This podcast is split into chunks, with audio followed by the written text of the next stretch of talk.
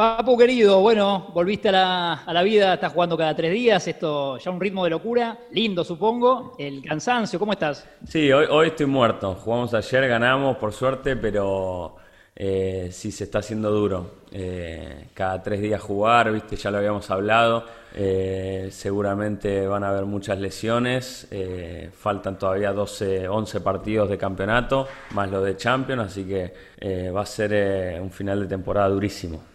Lo que me intriga, y ya nos metemos de cara a, nuestro invitado, lo presentamos obviamente, porque tenemos ganas de charlar con él, cuando todo lo que es eh, el partido en sí, que el que lo ve en la tele, viste que tiene los efectos del sonidista, de, bullicio, de, todo, ¿vos ahí tenés algún sonido o es solo ustedes eh, los 11 contra 11 que escuchás? No, no, no, solo, solo eso, solo el, solo el partido, solo 11 contra 11, no, no, no hay mucho. Sí en la tele están como poniendo unas tenés la opción de poner el sonido original o tenés la opción de poner el sonido de, te ponen la hinchada de fondo, ponele. Claro. Eh, pero lo nuestro hay un griterío terrible dentro de la cancha, es horrible. Todo, viste, antes que llegue la pelota el defensor grita ¡Ah! Y el árbitro le cobra FAU, es un griterío, todos puteándose entre todos, se, se escucha todo, no, no sabes lo que es. Es que en una pelota que le tapa el arquero ayer en la transmisión de ESPN te escuché putear. Sí, sí, no, no, se escucha todo clarito. Eh, así que hay que tener cuidado. El otro día mi técnico íbamos ganando 4 a 0 y lo echaron porque se enojó el VAR. Eh, se, enojó porque cobró el VAR una, jugada media polémica y empezó las puteadas y se escucha todo. Eso es una locura. Lindo entonces, bueno, habrá que cuidarse. La apertura de Soy Rada, el bonito jingle que nos hizo y nos metemos de lleno con un invitado con el que tenemos muchas ganas de charlar. Oh, un, dos, tres, Escuchar libres de humo con el papu y el rage. Un gran acto de amor. Escuchar libres de humo con el papu y el rage. Un gran acto de amor.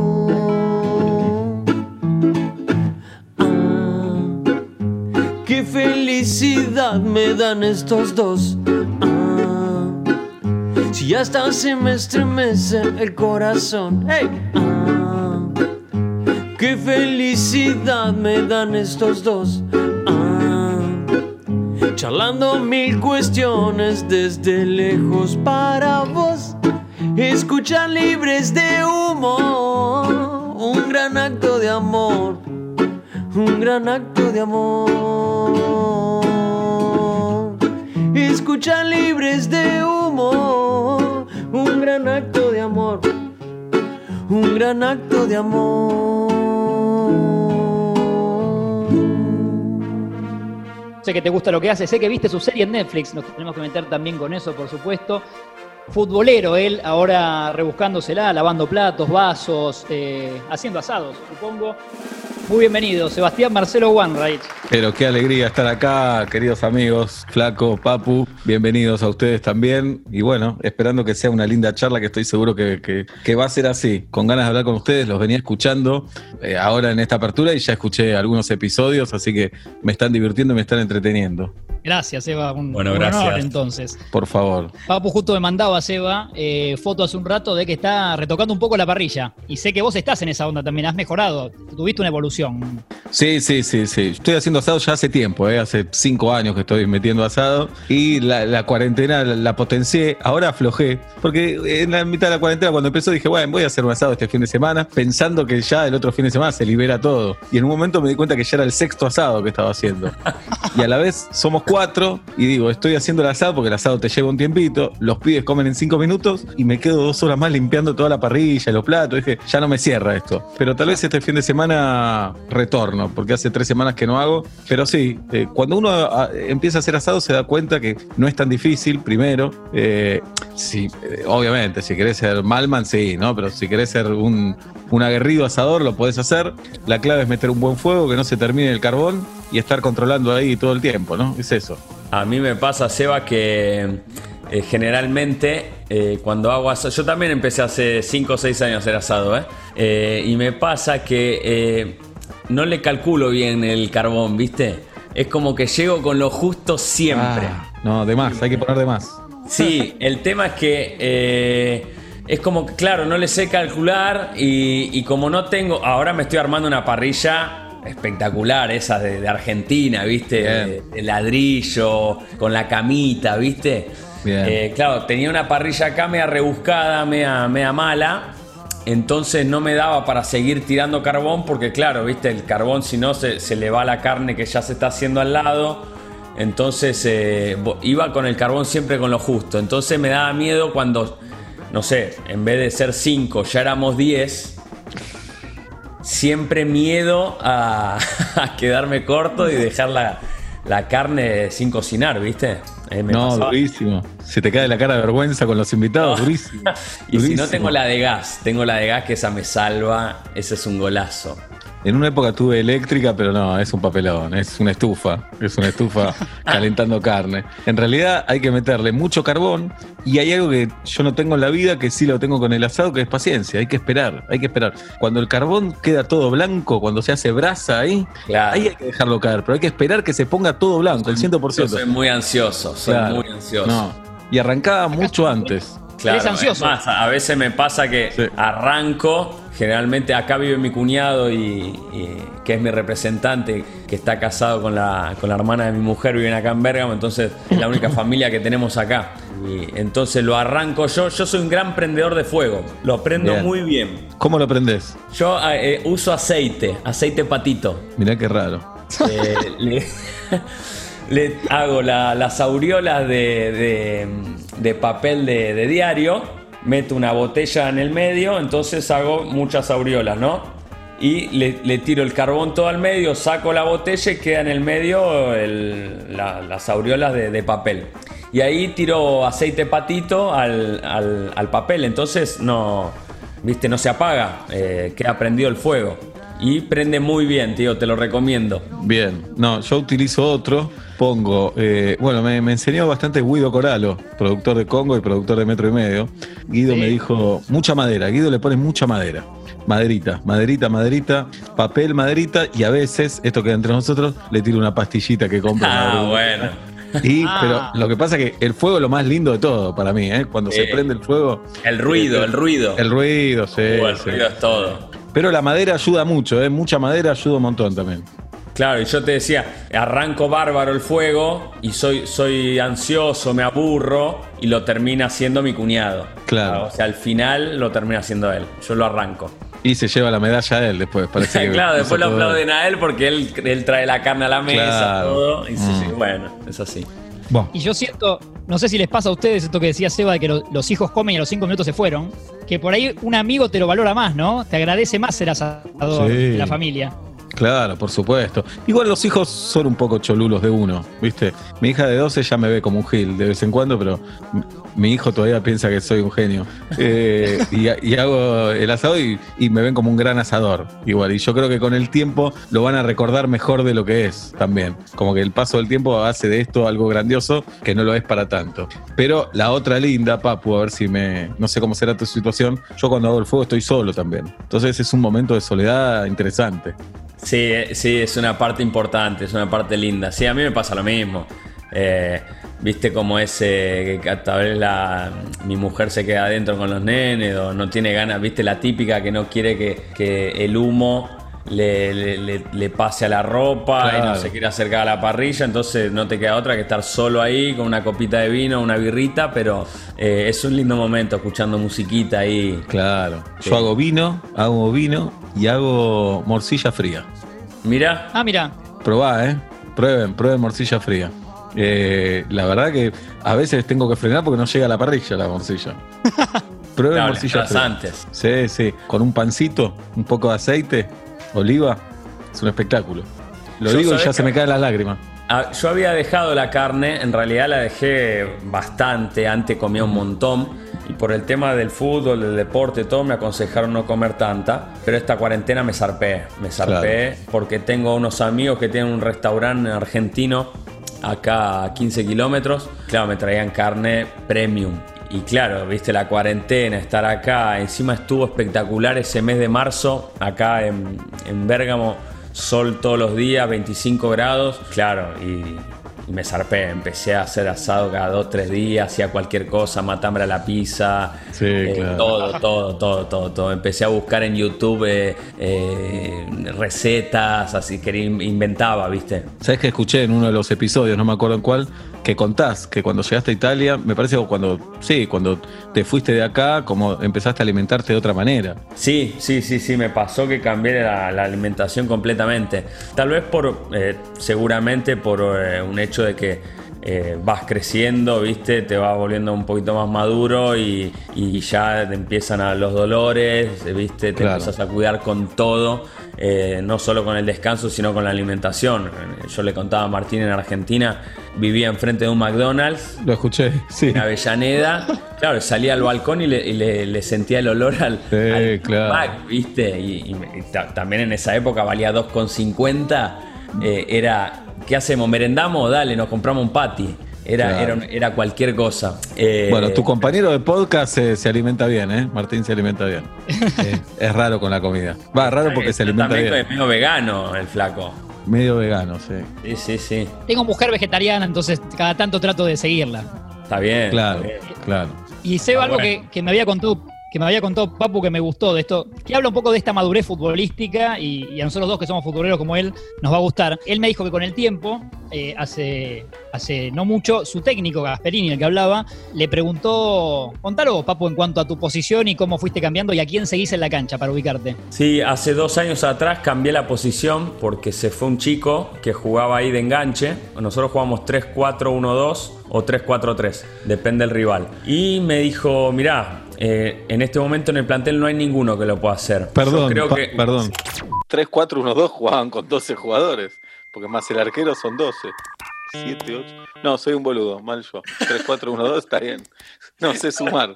En un momento dije, pará, no me cierra. Perdón, mala mía, mala mía, soy un boludo. Eh, bueno, y me dijo, lo podés hacer, eh, yo creo que te veo, obviamente vas a tener que eh, sacrificarte un montón porque tenés que en la, fase de, de defender vas a tener que seguir al 5 y dar una mano en el, en el centrocampo. Bueno, y ahí empecé a probar y la verdad que evolucioné un montón como jugador, eh, me cambió un montón la manera de jugar y él me dijo, me preguntó una vez, eh, ¿quién es el mejor jugador posicionado en la cancha? Bueno, viste, uno lo primero que se le viene, no sé, el número 5, el número 2, que ve todo el panorama de frente. No, me dijo, el árbitro. ¿Viste? Y yo ahí me quedé, ¿viste? Pensando. Y después me mostró unas imágenes en video. Me dijo, fíjate el árbitro. Es el, el- el único que está dentro del campo con 22 jugadores, el único que está siempre solo, digamos, y apartado del quilombo. ¿Por qué? Porque necesita tener una visión Claro. eh, a 360 de lo que está pasando. Entonces el árbitro, vos fijate y trata de meterte cerca de donde está el árbitro que vas a recibir siempre solo. Y la verdad que tiene razón. Muy bueno eso, ¿eh? Sí, sí, lo empecé a implementar y... Pero no lo digas porque van a ir todos los jugadores atrás del árbitro. No, digamos, justo en mi posición, Claro, que viene la bien. de, la de enganche, eh, que digamos que uno tiene que jugar entre líneas, eh, el árbitro siempre está bien posicionado, entonces a veces trato de, no siempre, pero a veces generalmente ve- veo dónde está el árbitro y me tiro donde está él. Qué bueno eso, no, jamás se me había ocurrido.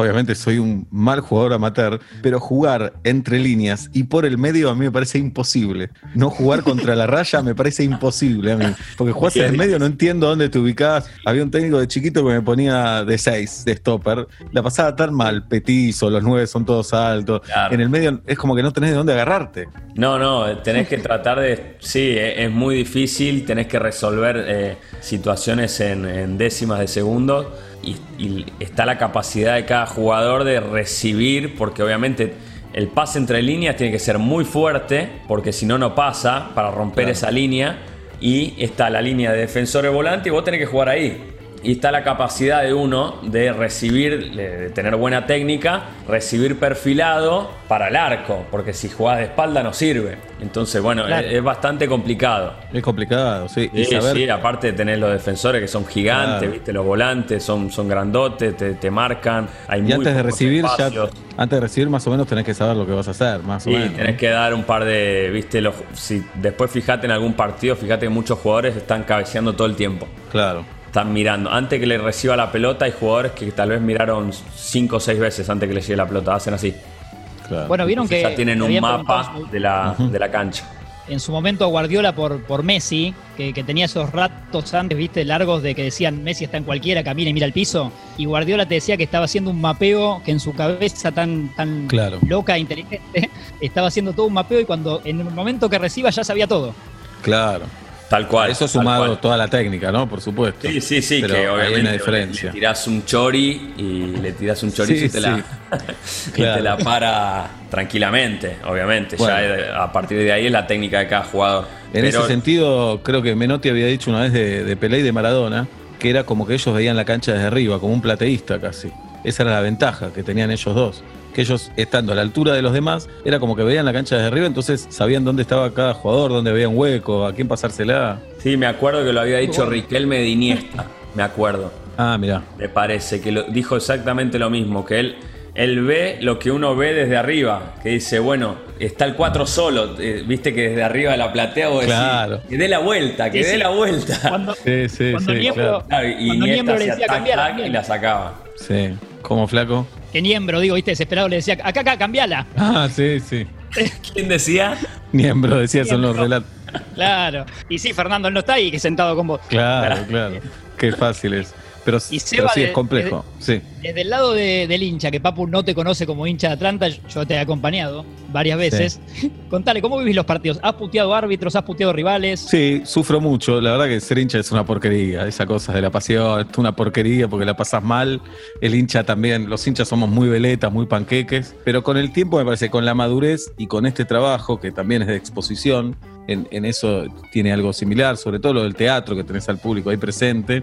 Entiendo un poco más algunas cosas.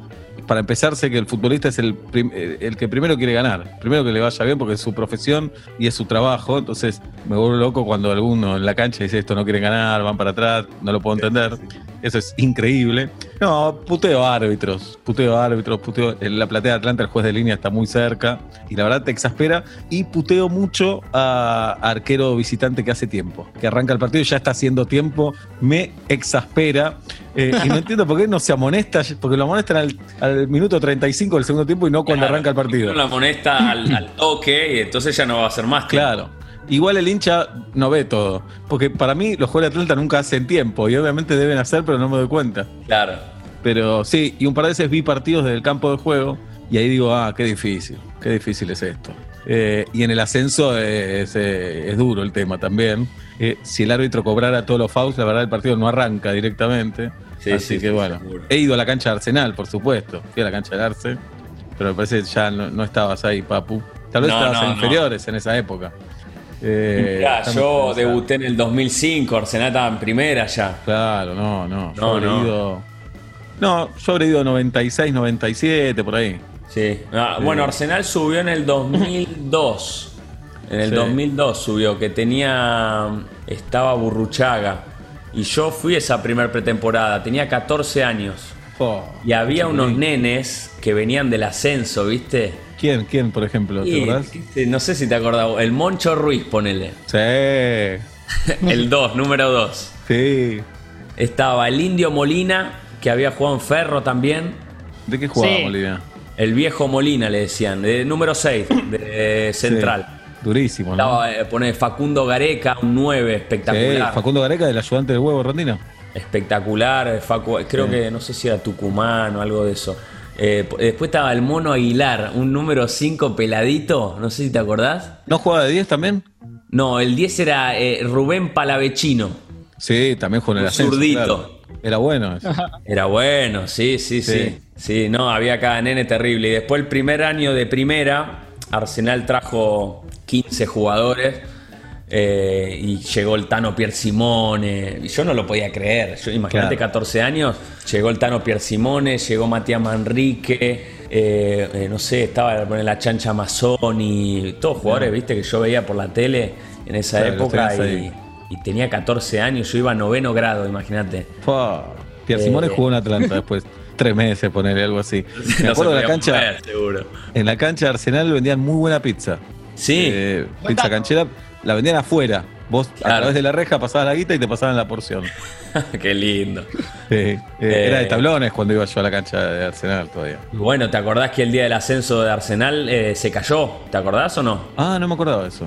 Contra Gimnasia de, de Co- de Concepción del Uruguay, en la final del ascenso, el segundo partido en cancha de Arsenal, se vino abajo la, la tribuna. Y estaba ahí, viste, estaba Julito Grondona, el hijo, viste, tratando de calmar a la gente, que se baje los alambrados porque se caía todo. Había, Oh, no sé, 15.000 personas para una cancha que entraban 8.000, ponele. qué locura. Mismo la- la- la- las de prensa eran todo de chapa. Y había tanta gente que podía haber pasado un accidente, una locura. Como tantas veces en el fútbol del ascenso. Estamos todos- vivos de claro, casualidad, todo todo. armado con hilo. Sí, sí. Seba se va a acordar, Papu, una vez que, eh, que estábamos viendo Atlanta con Seba, los termina el partido, vos te acordás mejor el resultado que yo, Seba, pero los jugadores van a la tribuna y le ofrecen, le tiran las remeras. Oh, se las sacan y le tiran las remeras. Seba, ¿qué pasó ahí? Perdimos 4 a 0 con Instituto de Córdoba y veníamos de perder 7 a 1 con River. Eh, tres goles de Instituto los hizo Dybala, que Mirá. tenía Tenés 9 razón. años, tenía Dybala, más o menos 10 años tenía. No sé cuántos años tenía. De repente, y yo ese día llegué a los 5 minutos porque venía de, de conducir un acto. Eh, y entro a la cancha, gol de Instituto. Y le digo a Marcelo Santoro, de prensa de Atlanta, le digo, ya estamos perdiendo 1 a 0. Me dice, no, 2. Iban 5 minutos de partido. Un paseo y la verdad, pero 4 a 0 re barato la sacó Atlanta. Y los jugadores no sabían qué hacer, tiraron la camiseta y, y la hinchada la devolvió. La camiseta, no, no la quiso. Pero bueno, fue un Sí, año. Pasa, pasa, pasa. Es una vergüenza, te digo, como jugador, si uno tira la camiseta como para decir, bueno, le regalo algo al hincha y te la devuelven, Tremendo. es, lo Terrible. peor, es un puñal al corazón. Tremendo, tremendo. Igual ese año fue muy malo, salvo que le ganamos a River 1 a 0 en Vélez, la única buena. Y ahí empezó el huevo Rondina en Atlanta, lo agarró casi descendido ya. Sí. El huevo. Dicen Y que es muy buen técnico, ¿no? Muy bueno y muy buena persona también, el huevo, Sí. las dos. Y después lo dirigió en la B Metropolitana, hizo una buena campaña, no pudo ascender. Que eso lo sabrás mejor que yo. En el fútbol, si no salís campeón, no servís, que es una locura. Sí, porque.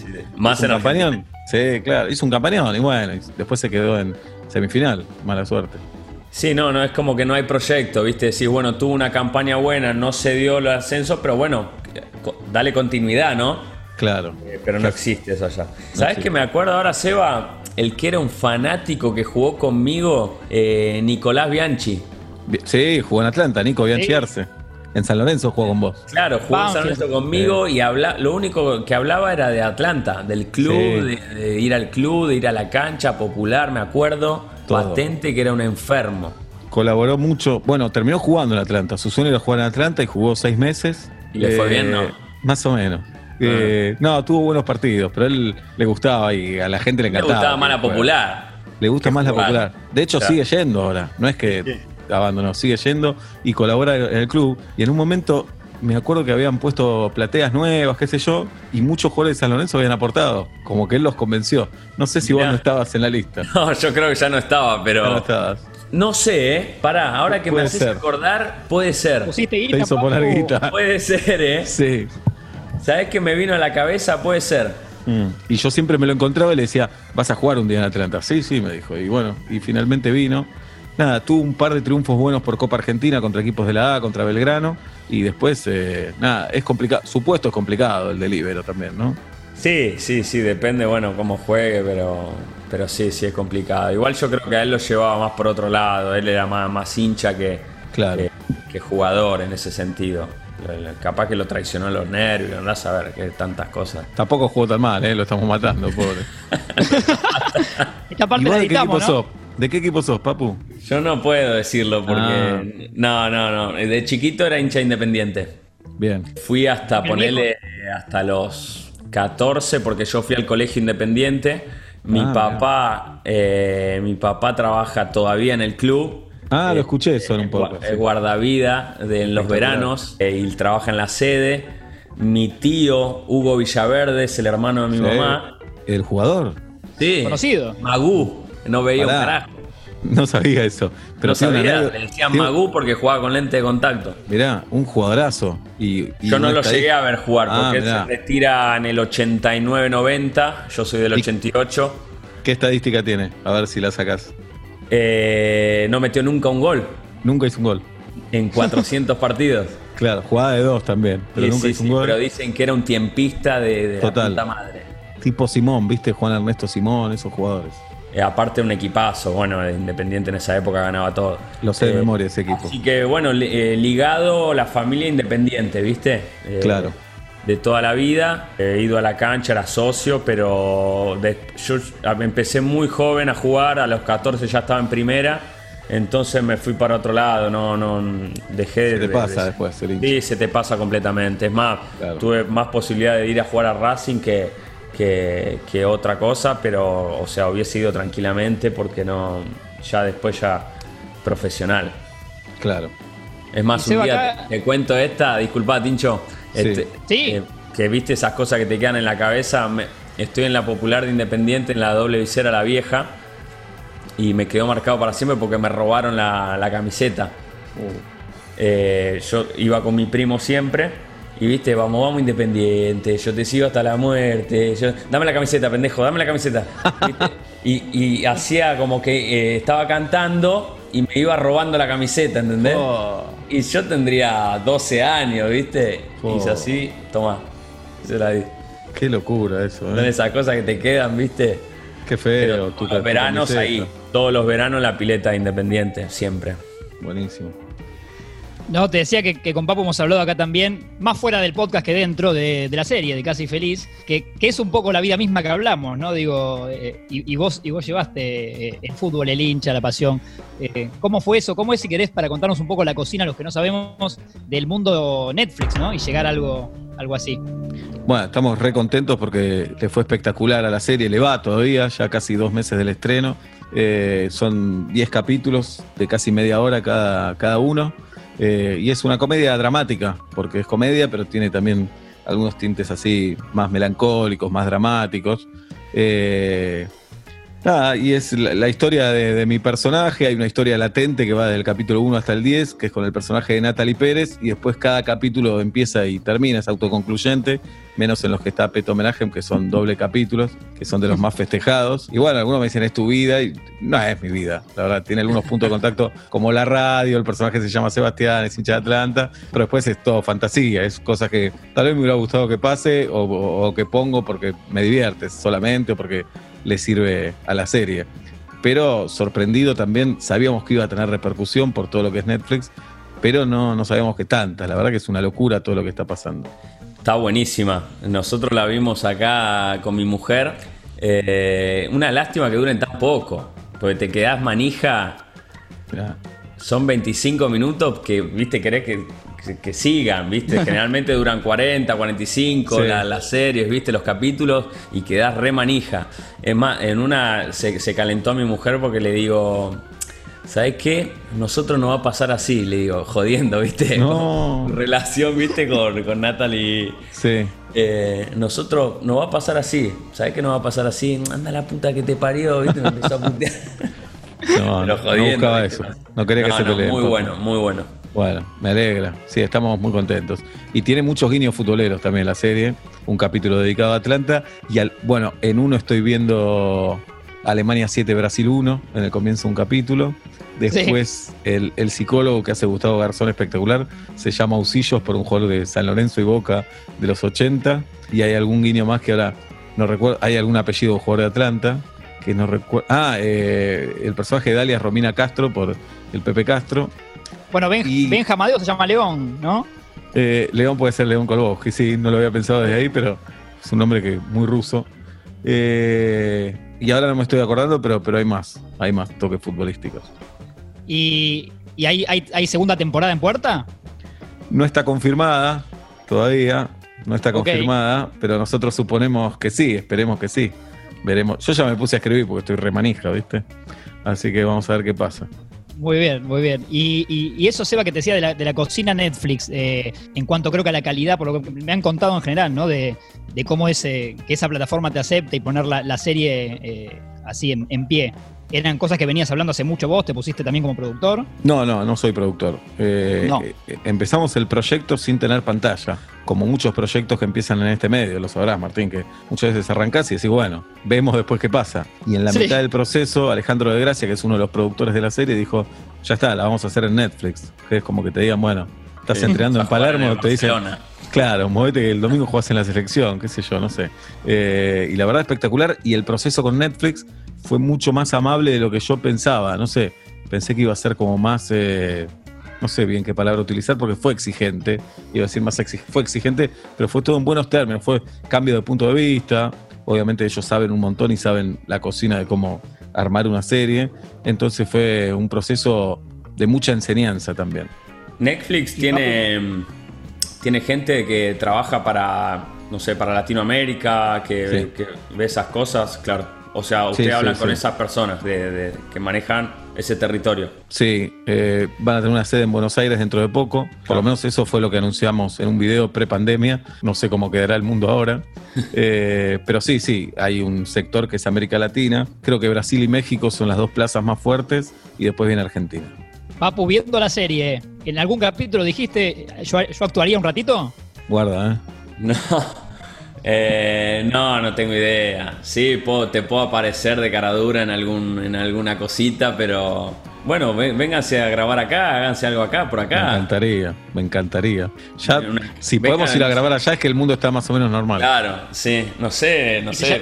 Ponele que venís a ver el Atalanta y te hiciste un viajecito con, con Peto ahí, el- no sé, ahí lo Me tenés que confundo, pe- pensé que era Atlanta y me confundí. Y estoy ahí Claro, y terminaste en Bérgamo. Sí, sería lindo. La- Que- La Sí. serie se, llama- se llamaría Súper Feliz ahí. Súper feliz, sí, sí. Así que sí, por una letra no estás en Atlanta, papu. La puta madre. Claro. Sí, va. Papu me ha contado también a lo largo de estos días eh, su, su pasión por la cocina, ¿no? Que es un plus, una cosa distinta del futbolista. Yo te quería preguntar a vos, si hubo alguna evolución ahí fuera del asado, digo, en tu mundo cocina. Y te vi con el teclado también muy bien. Bueno, escuché en ese episodio que el Papu hizo un curso de cocina con jugadores de San Lorenzo. No me acuerdo con qué jugadores. Germán Bogoril y Emiliano Alfaro, un uruguayo que, que jugó poco tiempo en, Ajá, bien. No, soy muy malo en la cocina, pero le estoy poniendo muchísima garra en este tiempo porque no queda otra. De hecho, yo me encargo de- del almuerzo y Dalia se ocupa de la cena, porque de- tengo radio de 5 a 8, entonces ya Dalia se hace cargo ahí, y yo al mediodía. Hoy, la verdad, hoy hice la plancha y fui a comprar unos sándwiches porque ya no sé qué inventar. Pero, Hoy te salvamos. Sí, sí, pero por eso te, te escribí que arrancaba más tarde porque no encontraba dónde comprar y que es todo, todo un quilombo acá. Muchos Tenés lugares que hacer postres, Eva. Tenés que hacer de tipo brownie, eh, pancake, cuela- eh, esas cosas, ¿viste? Pasame recetas. Sí, sí, no sé. eh, El otro día había hecho, en la cuarentena, había hecho un- una torta de manzana espectacular que me, me salió. Eh, hice un brownie proteico de banana y avena. Bueno. Sí, me gusta. Me pongo a, me pongo a ver recetas en, en YouTube y, y hago. Y hago, me gusta. A ver, obviamente, no me sale siempre todo bien, pero bueno, es Es prueba una y error. también, ¿no? Es una presión. Sí, sí, sí. Aparte en cuarentena, imagínate, bueno, a vos te, te debe pasar. Haces cualquier cosa, ¿viste? Cualquier cosa y a la vez estoy agotado porque hay un montón de trabajo, más Claro. lo debes saber también. En la casa, los pibes, el colegio, las tareas. Además, yo estoy haciendo radio desde acá. Sí, sí, es, es, un- es agotador de ratos. Eh, ¿Los la chicos barra- eh, en la escuela como siguen yendo, están online, algo o no? Online, sí, sí, Online. todo por Zoom. Todo por Zoom, son dos, tres actividades por día. Y a veces hay que hacer tarea también. Mi hija está en eso es séptimo. una locura, eso es Una una locura. locura. Que le den Pero- tarea, no lo A entiendo. veces, sí, a veces quiero que le den tarea, a veces no, yo ya no sé qué Claro. Eh, mi hija las hace sola, la mayoría porque está en séptimo, lo que es un problema pasar séptimo grado así también, ¿viste? El último año. Oh, Y, y a mi hijo una vez por semana nos sentamos y hacemos toda la tarea de la semana. Y después todos los días va teniendo una clase. Eh, pero bueno, cuando empezó la cuarentena yo entrenaba todos los días. Ahora meto, meto bicicleta fija igual, ¿eh? todos los días. Media muy bien. horita. Sí, media hora, 40 minutos. Pero al principio, flaco, hacía abdominales, flexiones de pecho, de brazo. Estaba motivado, estaba motivado. Sí, y después se me pasó. Después se- porque venía yendo al gimnasio. Los últimos tres años fui al gimnasio, no se nota mucho, pero fui, fui al gimnasio dos, tres veces por semana. Y ahora, bueno, veremos cuando vuelva a todo cómo sigo. Imagínate que a mí me pasó lo el gimnasio mismo. por lavar yo- platos y vasos. Sí, claro. Imagínate que a mí me pasó lo mismo y yo te- en algún momento tenía que volver a entrenar, entonces tenía que Oh. entrenarme. Eh, pero no sabíamos cuándo y llegó un momento que, que te juro no tenía más ganas de entrenar. Claro, entrenar solo, Juro, difícil, ¿no? eh, que eh, me entrené bárbaro los las primeras semanas, corrí, hacía todo, viste, como un loco. Llegó un momento que cuando empezaron a alargarla, que decían, bueno, no, todavía no, esta semana sí, esta semana no, llegó un momento que me, ya dejé todo. Entrenaba Claro. dos veces por semana, me puse a hacer eh, zumba en YouTube con mi mujer, cual- no, no, Sí. No, no. Seba, yo le pregunto a Papu, para mí un poco me miente, pero confío en él, si en estos días que tuvo él la cuarentena, que fueron como 70 y en Bérgamo, eh, tuvo discusiones seguido con Linda, con su mujer. Que yo le decía, para mí con hijos, y confío en vos lo que me vas a decir, es imposible no discutir. Y él me dijo, ¿sabes que nos llevamos bárbaro? Que no, creo que no hubo ni una casi. Te quería preguntar cómo venía el matrimonio Goodman-Wanreich. En el balance positivo, renovaría el contrato, pero hay momentos difíciles. Momentos difíciles por boludeces a veces, ¿eh? Me corriste el celular, ¿viste? No, no es que son De aburrido, de aburrido. Claro, no es por el sentido de la vida, es, no, te dije que no le pongas sal a eso, ¿viste? Es esas boludeces, son muchas horas juntos también. Somos dos personas que trabajamos solos también, ¿no? Qué sé yo, yo eh, cuando hay libertad escribo, no sé, pero estoy mucho tiempo solo y acá estamos todo el tiempo acompañados malos pibes. Entonces, sí, sí, tenemos nuestros cruces, pero el balance es positivo. Pero sí, es imposible no discutir y no pelear. Es imposible. Yo, yo no, no es que no discuto, no peleo. admiramos, lo- Papu, entonces. No entendemos cómo haces. No, ¿sabes lo que pasa, Tincho? Que nosotros vivimos hace 10 años solos acá. Claro. Entonces estamos acostumbrados a, a estar los dos, ¿entendés? Eh, juntos. Ir para todos lados juntos, hacer las cosas juntos. Porque no tenemos familia acá. Al máximo estos últimos tres años eh, vino, vino mi cuñado, como te decía, con, con mi cuñada a vivir acá. Pero después no es que están mis viejos o los viejos de ella, que están los abuelos y los nenes se van de los abuelos dos días. Nosotros estamos hace 10 años que vivimos juntos acá. Entonces, eh, si, no, si te llevas mal, eh, es un desastre. Claro. Entonces, no, no, nos la verdad que nos llevamos bien y nos acostumbramos el uno al otro a, a estar, eh, a estar juntos. Si no, obviamente a mí me pasa que cuando concentro mucho, que tal vez estoy eh, afuera de casa, no sé, tres o cuatro días de, de siete de la semana, pasa que después vuelvo y sí, estoy medio fastidioso porque me acostumbro a estar en un hotel concentrado. Mirando la tele, con el celular así tranquilo y solo pensando en el partido. Entonces, Claro. cuando vuelvo a casa y te empiezan a saltar los nenes acá, allá, que hace esto, hace lo otro, viste, Eh, te pones medio loco, pero, pero por lo general no, nos llevamos re bien. Le preguntamos algo y me gustó a Emma Jorviler cuando hablamos con Papu, en cuanto a esta especie de adrenalina o si veía algo parecido en el salir a escena, en un teatro o escenario lleno, como te pasa a vos, y lo del Papu de jugar al fútbol con estadio lleno. No sé vos, Eva, si le ves algo futbolero a eso. Si te gusta el fútbol, sí, a todo le encontrás algo futbolero, viste que hablas con el idioma fútbol todo el tiempo. Sí. Hasta con una pareja, decís, bueno, la tengo que tener un poco porque ya termina el partido, siempre le buscas el paralelo. La otra vez lo hablaba con Maggie Aisega, que me hizo una nota también, la ex Eh, Sí. y le decía, sí, hay algo parecido, eh, sobre todo en lo que es el teatro, que es con el público en vivo ahí presente. Hay una gran diferencia a favor nuestra, que el rival siempre es uno mismo, ¿no? Para arrancar es uno mismo, hay que ganarse a uno. Después yo tengo al público en el teatro que supuestamente viene bien predispuesto, pero bueno, puede ser un rival. Pero ustedes en el deporte tienen, vos tenés 11 tipos del otro lado que te quieren ganar. Entonces, esa dificultad nosotros no la tenemos en el teatro, por ejemplo, o en cualquier tipo de, de- trabajo en, nuestro medio artístico.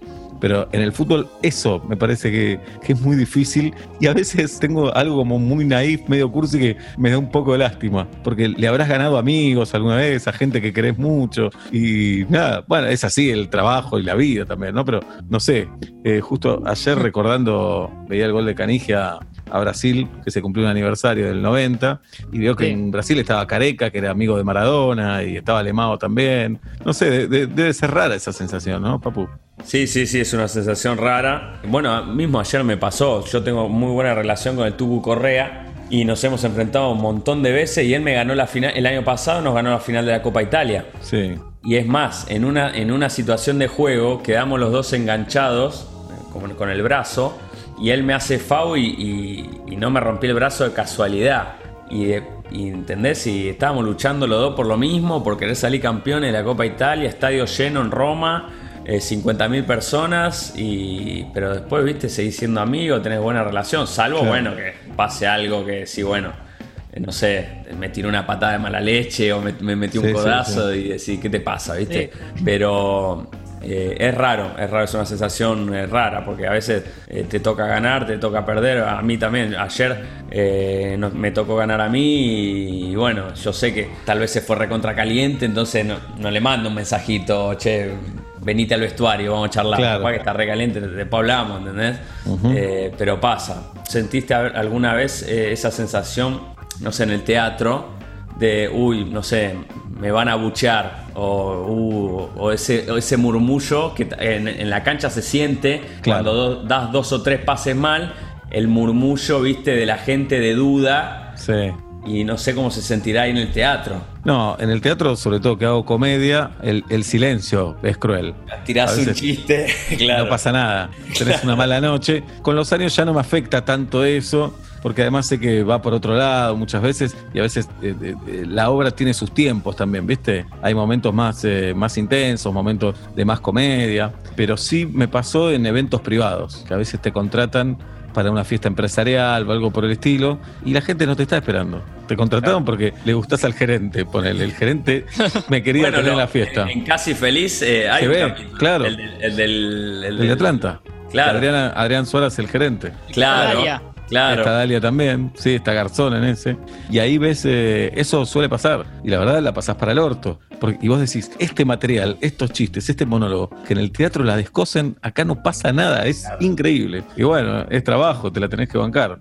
Pero esto lo que vive el futbolista nunca me pasó. Yo a veces trato de hablar con, con los otros hinchas y le digo, imagínate salís de tu trabajo y hay un tipo en la puerta esperándote para putearte. Vos laburaste todo La el cara. día. Claro, porque no le gustó cómo trabajaste, te putea. Pero bueno, entiendo que esto es distinto también y que hay hinchas. Para mí, igual los jugadores se equivocan cuando dicen el público pagó la entrada, tiene derecho a putear. Y la verdad, para mí no tiene ningún derecho a putear. Aparte, el mismo hincha que va a la cancha es el mismo que va al teatro con su pareja. Claro, La misma claro, persona. O sea, ¿por qué me, me, Claro. me- me insultás y me querés Sí. cagar a piña y después vas al teatro y te Es que portás todo el- como, un, sí. como un duque? En el nombre del folclore del fútbol se permite cualquier cosa, ¿viste? Sí, sí, sí. sí. Eh, Y a veces, nada, se insulta a un jugador porque se besó una camiseta que no es la de tu club.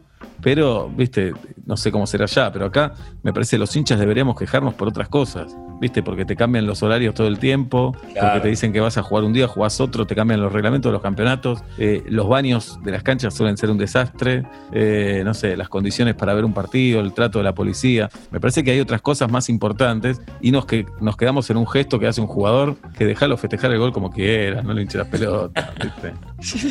¿Qué sé yo? Algunas funciones de Seba que lo fueron a ver deportistas famosos, me acuerdo una que fue Ginobili, otra hace poco Seba que fue Hernán Crespo, ¿no? Si no me equivoco. Sí, vino Eh, Crespo también. Yo creo que un tipo como Sebastián Warner, te lo va a decir él, se motiva distinto en esa función. Sí, total.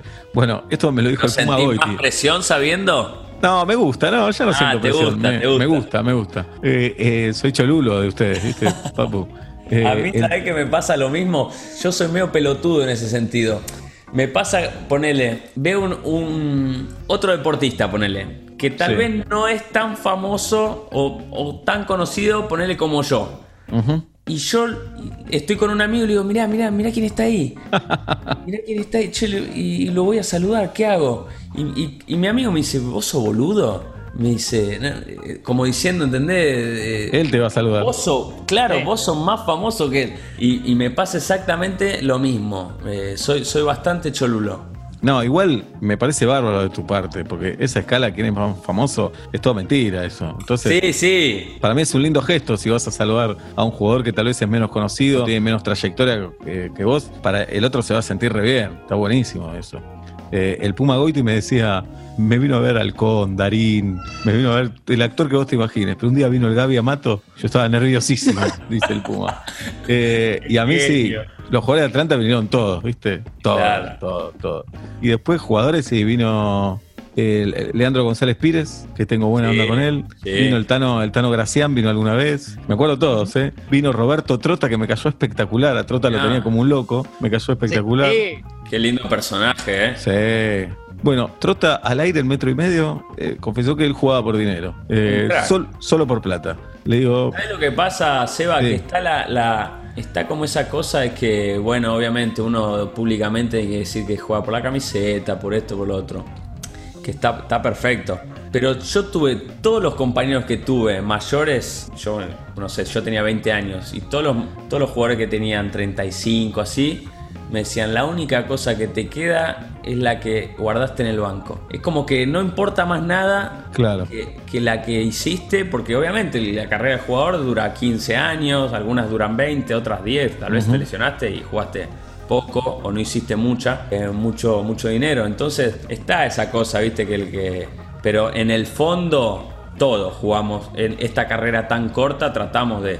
No, de- por supuesto, porque es el trabajo de ustedes, pero puede haber una mezcla o en un momento, qué sé yo. Yo le decía, Trota hizo un gol contra el Milan en la final de Vélez en Japón. Digo, en ese momento hay algo de gloria deportiva también. Me dice, no, yo pensaba en la guita nada más. Cosa Ya que- pensaba en el premio que iba a cobrar por ganar esa copa. Claro, yo entiendo las dos cosas, por supuesto, es el trabajo y es el oficio de ustedes y como decís vos, Pero ponele, yo te Sí, doy un ejemplo. Eh, uno que salió campeón del mundo y ahora se está cagando de hambre porque no tiene un centavo. ¿Entendés? y eh, están las dos cosas, porque la verdad que en el es una 86 cagada, es una Sí, cagada. es Pero una cagada. La gloria deportiva no te la quita nadie. Sé que No, no, parece no. muy romántico el discurso. Eh, sobre todo en el 86 que no ganaban tanto dinero, ¿viste? Por salir campeón del mundo. claro. Y sobre todo porque después no hay una no hay nadie que contenga a los futbolistas cuando se retiran. Porque no, aparte está esa la mayoría cosa se van con lo justo del fútbol también. Sí, y no sé si ahora, porque ahora cambió mucho, ahora se gana buena guita y eh, se abrieron muchos mercados, otros Claro. países, eh, te ven de todos lados, un jugador normal puede ir a ganar en euro, en dólares, a cualquier lado del mundo. Y creo que está un poquito mejor formado el jugador. Creo que antes era, viste, invertían mal, eh, no sé, Claro. en esa época invertían en puesto de diario, ponele.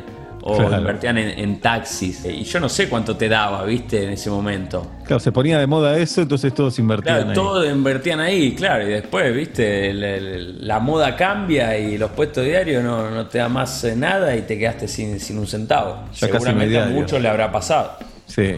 No, y después hay un montón de. Como vos decís, antes no existía Ucrania, México. Claro. eh, incluso muchos jugadores del ascenso de Atlanta eh, se van a jugar a Chile, a Paraguay, donde hacen diferencia también. Sí, que ganan mucho más Hasta una acá. B, hasta una B de México, Sí, sí, hasta una. B de, de cualquier lado. Sí, sí, sí. Sí, pero después están los que se quedan acá que llegan a los 30 y están empatados, ¿viste? Están, están igual y tienen que salir a laburar, Claro. cosa que tampoco me parece mal porque por lo menos pudieron hacer su vocación todos estos años y, y pudieron vivir de, de lo que les gustaba, que está buenísimo también, ¿viste? Sí, sí, obvio, tal cual, sí. Mm, La bueno. última mía, Seba, en este punto a ver si, si- en qué sos duro con vos mismo, digo, en lo laboral. Pienso en la radio, se me ocurre como ejemplo, si te acordás alguna nota que hayas tenido alguien grosso, muy buen invitado, y que después se fue, porque sé que sos culposo, y dijiste, "Est- No lo aproveché. flojo, no le pregunté tal cosa, te quedaste mal. Me pasa casi todos los días, igual. todos los días digo, uh, acá tendría que haber preguntado esto. Estoy pensando alguna en particular. Bueno, Manu Ginóbili salió un par de veces en lo que es apertura de famosos, que llama gente. Vos estabas, flaco, sabes de qué te estoy hablando. Entonces, como Sí. no es una entrevista, muchas veces, viste, estamos esperando que llame otro, como nunca pudimos entrevistarlo a fondo. Entonces, ahí siempre me quedaba la duda, tendría que haber hablado más, lo tengo a mano, un número uno, qué sé yo, me parece que es por ahí. Y después no, montones de situaciones todos los días. Digo, ¿para qué dije esto? ¿O cómo callé lo otro? ¿Estuve mal? Pero no, no creo que eso sea de, castigarme, ¿eh? trato de ser lo más objetivo posible. Me parece que les debe pasar a ustedes también con, con la profesión, ni hablar el papu, que son 90 minutos tomando decisiones eh, y es imposible que hagas todo bien en 90 minutos. Entonces muchas veces te echás la culpa, ¿viste? Hay que tratar de ser bueno con uno mismo, ser justo, no sé si ser bueno, ser justo y saber que uno no, no- no va a hacer todo bien. Y me pasa en el teatro, muchas veces que tal vez el público se rió durante toda la noche y yo sé que ese día no estuve tan bien. Y, y a veces al revés, ¿no? A veces al revés. No sé, como futbolista te debe pasar que hay jugadores más vistosos eh, y tal vez no son tan buenos, ¿no? Una vez un técnico me dijo, guarda con ese jugador, me marcaba uno, me decía, ese te llena los ojos, pero fíjate, no hace nada. Y No hace después, nada eficaz. Claro, me corro del lugar de hincha enloquecido y digo, claro, este no hace nada, es como, tiene mucha pimienta, ¿viste? Corre, va, bien, ¿eh? pero no, no genera desequilibrio, no genera situaciones de gol, digo, tenía razón. No, mismo inter- internamente, a, a mí me pasa a veces que digo, bueno, hoy la verdad que jugué bárbaro Y yo después leo los diarios y me dan seis puntos, ¿viste? Y yo Claro. la puta que lo parió, ¿viste? Sí. No erré un pase, metí una buena asistencia, ¿viste? Capaz que porque no haya metido un gol, pero que no tiene nada que ver. El equipo ganó. Hice jugar al equipo. Y, ¿Viste? A veces vos sentís que hiciste las cosas bárbaras y después, bueno, capaz que lo demás. Y a veces también pasa que vos pensás que hiciste un partido discreto, un partido bueno. Uy, figura, ¿viste? Claro, vos decís, no es para Ya no, no tanto. entendés más nada, ¿viste? Mismo lo que Bueno, ponen pero- los, los puntajes, ¿viste? Que es lo que Eh. más odio en el fútbol. Que Eh. está el, el- el pibe que está. Vos sabrás, Martín, no sé si te habrá tocado alguna vez. eh, Por ir a la no, cancha. debe ser horrible. El, eh, el que pone puntaje está mirando Instagram. eh, está mirando Instagram y tiene el partido ahí en la cancha. Y después, bueno, le pregunta al taxista eh, cómo viste el partido. Y sí, no, anduvo bien este, anduvo bien el otro. Y te puso 6.50, 4. Pero eso es de siempre, Papu. ¿eh? Yo era fanático de sí. leer todas las revistas de fútbol y tenía algunos amigos que ya los mandaban a cubrir partidos del ascenso y no había internet, no había nada. Llegaban a la cancha a ver, no sé, ponele Arsenal que estaba en la B contra Temperley. Nada, y te enfrentás a 22 jugadores que no conoces y tenés cali- que calificar a 22 jugadores. Claro. Mal los cambios. Es imposible. Y además, ¿con qué criterio? El, puntaje es algo muy, muy injusto. Sí, porque muy- un arquero se ataja todo. Se ataja todo el arquero. Y en la última jugada se come un gol. ¿Qué le pones? ¿Cuatro? Y al otro arquero que no le llegaron nunca, ¿con qué criterio lo calificás, por ejemplo? No, lo pa- ah, para mí lo máximo era, era el premio Maradona, ¿viste? En el Olé, diario Olé. Sí, sí, sí. Era, por favor, premio Maradona. Y si te tocaba el chenemigo, era, era- eras una basura. No, y es muy duro, porque eso obviamente afecta a tu trabajo, más allá del ego y todo. Olvidá, te arrancás la semana como el orto. Sí. El- No, pero el digo, es horrible. claro. Y representantes que pueden ver eso, alguien te está buscando. Ah, bueno, esa hay también. También, claro. Representante amigo del periodista o del diario, ¿viste? Bueno, ponele, no sé, ponele 6,50 o 7 que, que lo tengo que vender. ¿Sabes cuánto hay de eso? Por eso, no miren con tanta atención los. No, no, yo, yo ahora con 32 años ya, viste, estoy más tranquilo y ya no le doy tanta bola y ya sé Claro. lo que yo, lo, lo- lo que yo rindo y lo que yo doy y sé cuando juego bien y cuando no, no anduve bien. Así que no, no tengo que andar mirando un puntaje. Pero cuando Claro. son más, más pendejos, le das bola, ¿viste? Claro, un pibe de 20 que tiene 10 partidos en primera lo mata, tal vez. Sí, sí, olvídate. Si no sos fuerte la cabeza, te, te arruina. Por eso no quise ser futbolista, chicos. Quedó claro. no- Usted no, ten- no tiene puntaje, usted, usted no tiene, no le, le dan una, la- le dan Eh, crítica. Sí, no, obra de teatro te ponen, desde mala, sí. excelente te pueden poner. Eh, Ah, o sea, no hay intermedio. No, no, mala, buena, regular, muy buena, Claro. excelente. Pero claro, el cronista va a una noche y andás a ver justo esa noche. Pero, bueno. Pero ya no mueve tanto la aguja, ¿viste? A la serie la trataron muy bien. El día Ah. que salió, salió una crítica en La Nación de Marcelo Stiletano, que es un periodista muy reconocido de espectáculo, que suele ser muy duro. Y cuando me mandaron el link, dije, uy, la puta madre, sin abrirlo. Y eran todas flores, todas flores. Todas, y uno cambia, ¿viste? Porque si no me ponía todo eso, yo decía, "Qué Explotás, hijo de puta. Sí, sí. Y como puso así. todo bueno, me parece un genio Stiletano ahora. Pero bueno. ¿Y le escribiste? Me sacó al aire porque tuve un programa en Continental y le agradecí y todo que. Ah. qué sé yo.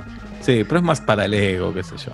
Yo les agradezco esta charla, abrazo al flaco, que lo quiero mucho, y Papu, un genio, Gracias, Papu. Me gusta eh, los jugadores cuando tienen otro tipo de inquietudes como tenés vos, Papu, así que te felicito por tu carrera. Y bueno, cuando dejes Atalanta, te venís acá, al Atlanta de acá. Al Atlanta. Sí. Bueno, sí, gracias, no me dijo Seba, que sí. gracias. Bueno. Muchas gracias. Ahora estoy sacando, saqué un libro ahora, no sé si sabías. No sabía. Un libro para chicos, de 6 años en adelante. Es de dibujitos. Carísimo, Seba, ¿eh? Carísimo. Carísimo. 16 euros. Eh, no, mucha guita. Pero bueno, voy a ver si consigo un amigo que me lo regale. Para mi hijo está bueno. En italiano, pero está en italiano porque lo saqué acá, ¿viste? Bueno, que hagamos un negocio acá y lo, lo pasamos al español. Dale, dale. Bueno, abrazo Bueno, grande, Seba, chicos. Un abrazo. Gracias por el tiempo, un placer. Gracias a ustedes. Gracias. Bueno, Papu, ha pasado Seba Warnach, entonces nos dimos otro gusto, hablando de fútbol, de la vida, de teatro. Linda charla. Sí, hermosa charla. Creo que fui a verlo varias veces en, en Argentina cuando, cuando jugaba allá o, o cuando volví alguna que otra eh, vacación, así que un personaje, aparte de lo que está haciendo con Casi Feliz, es, es espectacular. Bueno, le vamos a decir a él entonces se va a poner contento que, que lo fuiste a ver. Creo que no lo sabía. Es Cholulo. El cholulo, el cholulo cerebro del fútbol. Te has dado cuenta, te has dado cuenta y, le gusta lo que haces. Bueno, hasta un nuevo episodio, Papu. Te dejo ir a morfar allá tranquilo. Fíjate qué comes de rico. Te puedes servir un vinito, relajarte y hasta un nuevo capítulo. Dale, Tincho, nos vemos. Un abrazo grande. Gran abrazo. Así pasa otro capítulo de Libres de Humo, LDH.